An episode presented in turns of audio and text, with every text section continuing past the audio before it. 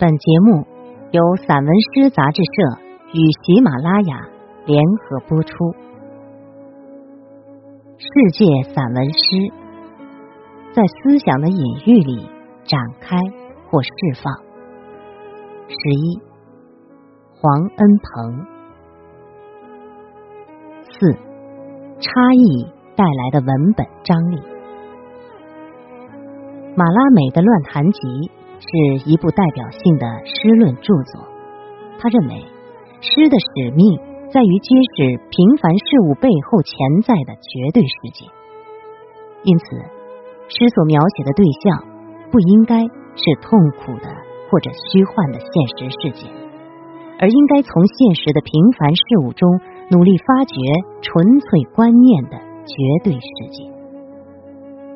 这种把现实与梦境隔离开来的创作理念，让他为象征派开采出了一片新意的语言矿藏。于是，梦境成为诗人的最高境界，从而主张大力表现梦幻，创造人世所无的纯粹美。诗在他看来是一种神秘性的象征、暗示或猜想。如果指明对象，就会大大减少了诗意。因此，在写作中，他有意割断了诗中的内在逻辑联系。这就是他的类推法，既不按情感，也不按事理，而是用一个形象唤起和暗示另一个形象，用形象间的跳跃来拉开距离。这种断裂了的差异。能够揭示潜存于平凡事物背后的绝对世界，从而令培植的语言更具活力，语言元素更有弹性，精神维度更加开阔。而语言活力、语言元素和精神维度这三种诗的认知，长期以来一直是散文诗如何摆脱语言困厄，走向纯粹化的问题。而我以为，在语言活力的创造上，具象性的描摹其实已不重要，也不再因某一个固定的词义给文本带来束缚，应以一种倾向性预谋来结构语言，设置诗的意义指向，使诗文本时时出现差异，意蕴含蓄多义。如此，我们的作品定然要追求一种神圣的。神秘的美，为了造成朦胧迷离、文本性强的境界，而意象间的跳跃和文字的音乐式结构，则让作品的力度和韧度更强了。如此，便解决了语言的活性问题。这种活性正是诗文本要呈现的。同时，我们也应看到，一些诗人对语言的探索，不是在于。字与字，词与词，句与句之间如何进行有效的缝合，而是在随意的堆积。口语化、陌生化、媚俗化，让诗性大打折扣。语言是自由的，也是无辜的。只有我们人为的将语言进行了幽禁，成了一种固定了的石头，摸起来冰冷，没有生命的体温。但是在传统文学长期占据主导地位的中国文坛，散文诗创作一直处于边缘。在某些根本不懂得何为散文诗的刊物里，一些创新性的语言镜像是不受欢迎的；而在有巨大文本性和精神性质的世界优秀散文诗也不受重视。相反，新生代中国散文诗群。却乐于接受这令人耳目一新的文坛景象，特别是近年来，大量的国外散文诗译介到中国，让新生代散文诗人欢欣鼓舞。从此，他们再也不敢轻慢自己的创作，从歌颂到批判中走出来，从小花小草的吟咏中走出来，从整体的假大空中走出来。是需要相当的胸怀和气量的，就好比一个长期关闭在幽室的人，突然遇到了好天气，突然遇到了仙人领着他，把他引进了一个花香草美、林木茂盛的澄澈天地。那里有高大的松柏、清澈见底的溪水、芳香宜人的花草和鸣唱的鸟群，有中世纪的大美蕴藏在山谷。诗人们看到的是一个多元的、复调的文字整体，看到了一座座纯净而整洁的城区，一个个由雕像、庙宇、花园、宅院、台阶、平整的坝子组成的。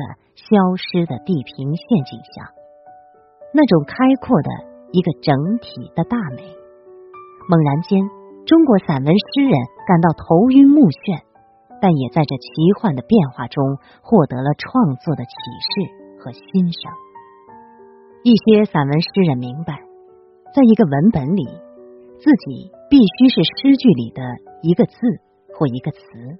是活的，而不是搬来搬去的、毫无生机的砖瓦泥块。也就是说，个人内心的倾向是动态的，不是一成不变的。他们明白自己就是这文字中一种灵性的草木，需要雨水的滋润和阳光的照耀，如此才能理解一座文字之建筑的力量。同时，他们也明白。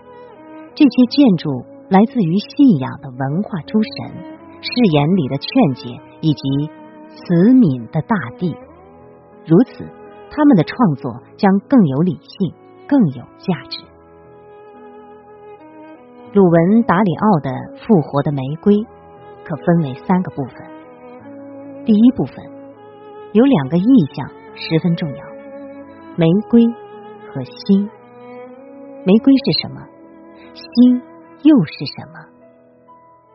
第二部分，天使来了，玫瑰怎样？第三部分，天使走了，玫瑰复活了吗？最后，玫瑰恢复了生命的魅力，可是天上一颗星熄灭。这种由此及彼、由彼言此的复活，有着隐痛于内心的伤悲。这到底有着怎样的复杂心态？悲悯众生与拯救世界存在着怎样的力量？谁也不能把这样的复活当成真正的复活。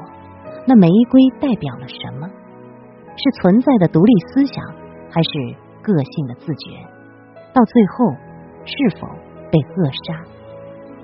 这一章所要阐述的，仅仅是隐喻和影射。它有着强大的文本寓意，语言镜像令人迷乱，但倾向性预谋却十分明显。天上有一颗星熄灭了，达里奥的玫瑰却奇迹般的复活。在拉丁美洲，鲁文达里奥是用散文诗体裁创作的先行者，他的诗集《蓝》具有十九世纪前的散文诗风格。是一种心智锻炼。那么，蓝到底代表什么？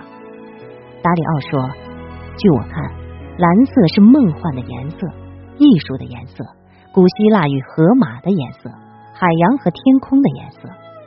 据古罗马博物学家老普林尼看来，蓝色是跟天空和蓝宝石相似的单纯的颜色。”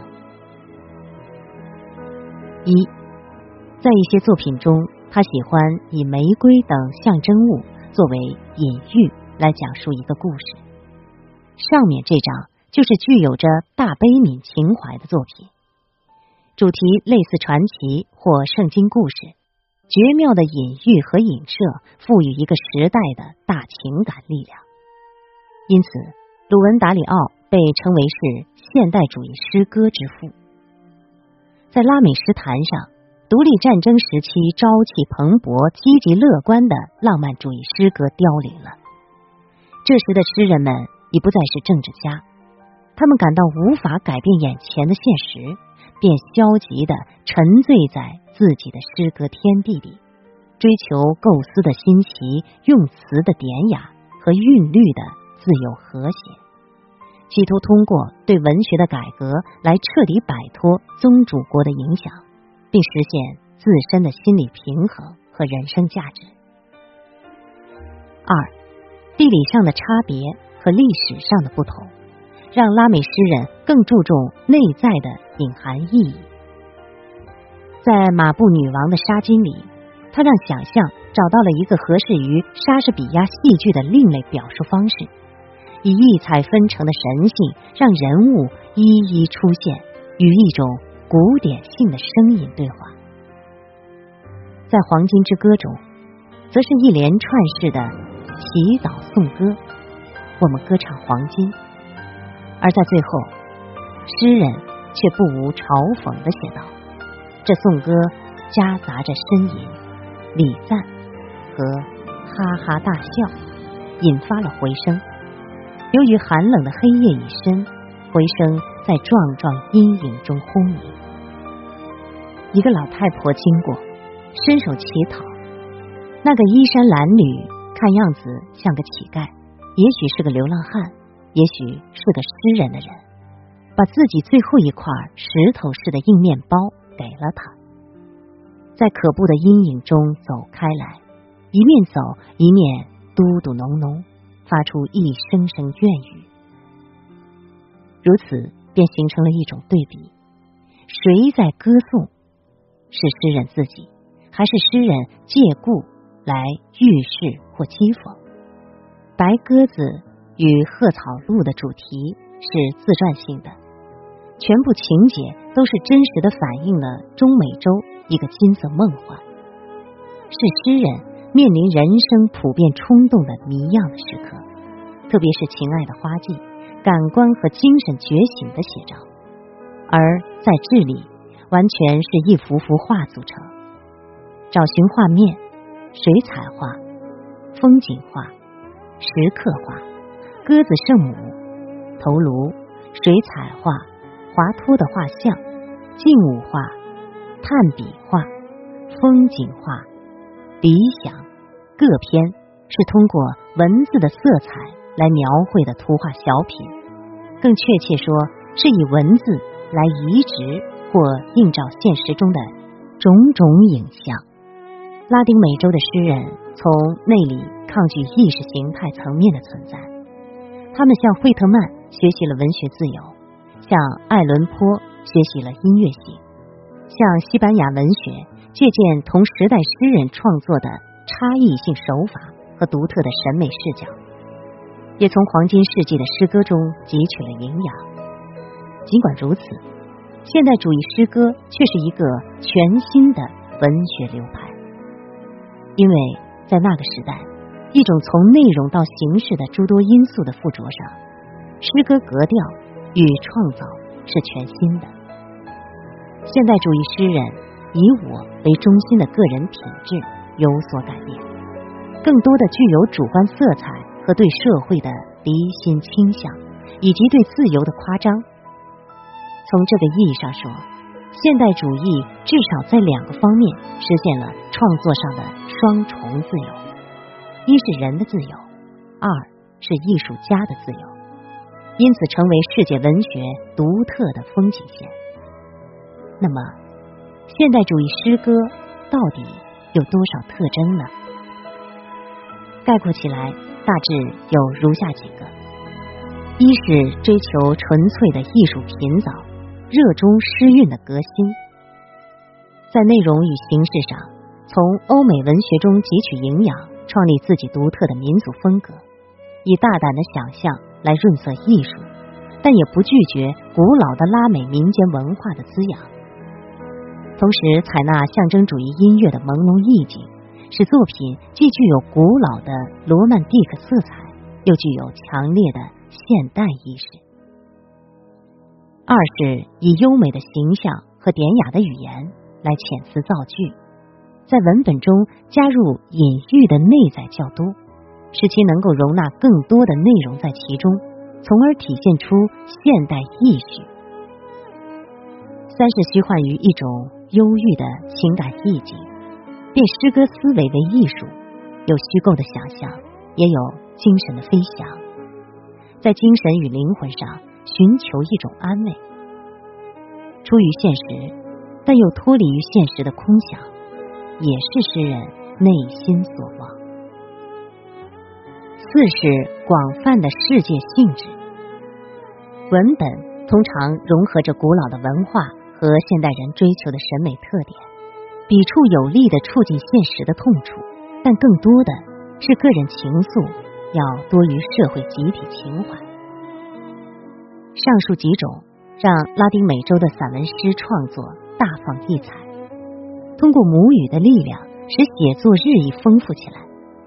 但是如果写作的行为融进个人经历的影子，那么其所有的遗传记忆的影像都将在一些行为里变得卓有成效。以母语写作的诗人们一开始就注定要符合一种文化烙印下的标志，一如。博尔赫斯所说的那样，我们就是全部的过去，我们是我们的血统，我们是我们见过的故人的继续，我们是让我们得到改善的书籍，我们令人愉快的成为另外的人。这种自信是有力量的，也是文学要改变现状所期待的，因为他们所拥有的是祖国的母语写作。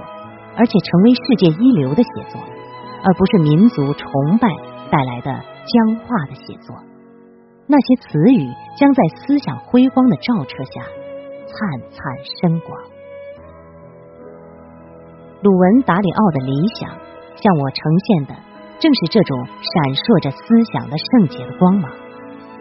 然后，一座象牙塔，一朵玄奥的花。一颗使人心醉的心过去了，我所见的犹如别人所见的黎明，静悄悄，飞快，阻不住。那是一个古老的雕像，有灵魂从他的眼睛向外张望，天使般的眼睛是温柔，是蓝天，是谜。他以美丽的庄严惩罚我的视线的亲吻。像女王或者鸽子那样看我，可是迷人的胜利者也走了，像消散的幻想。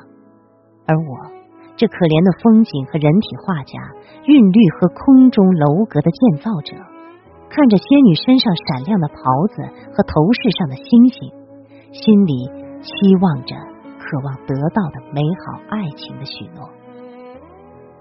除了那至高无上的命定的光。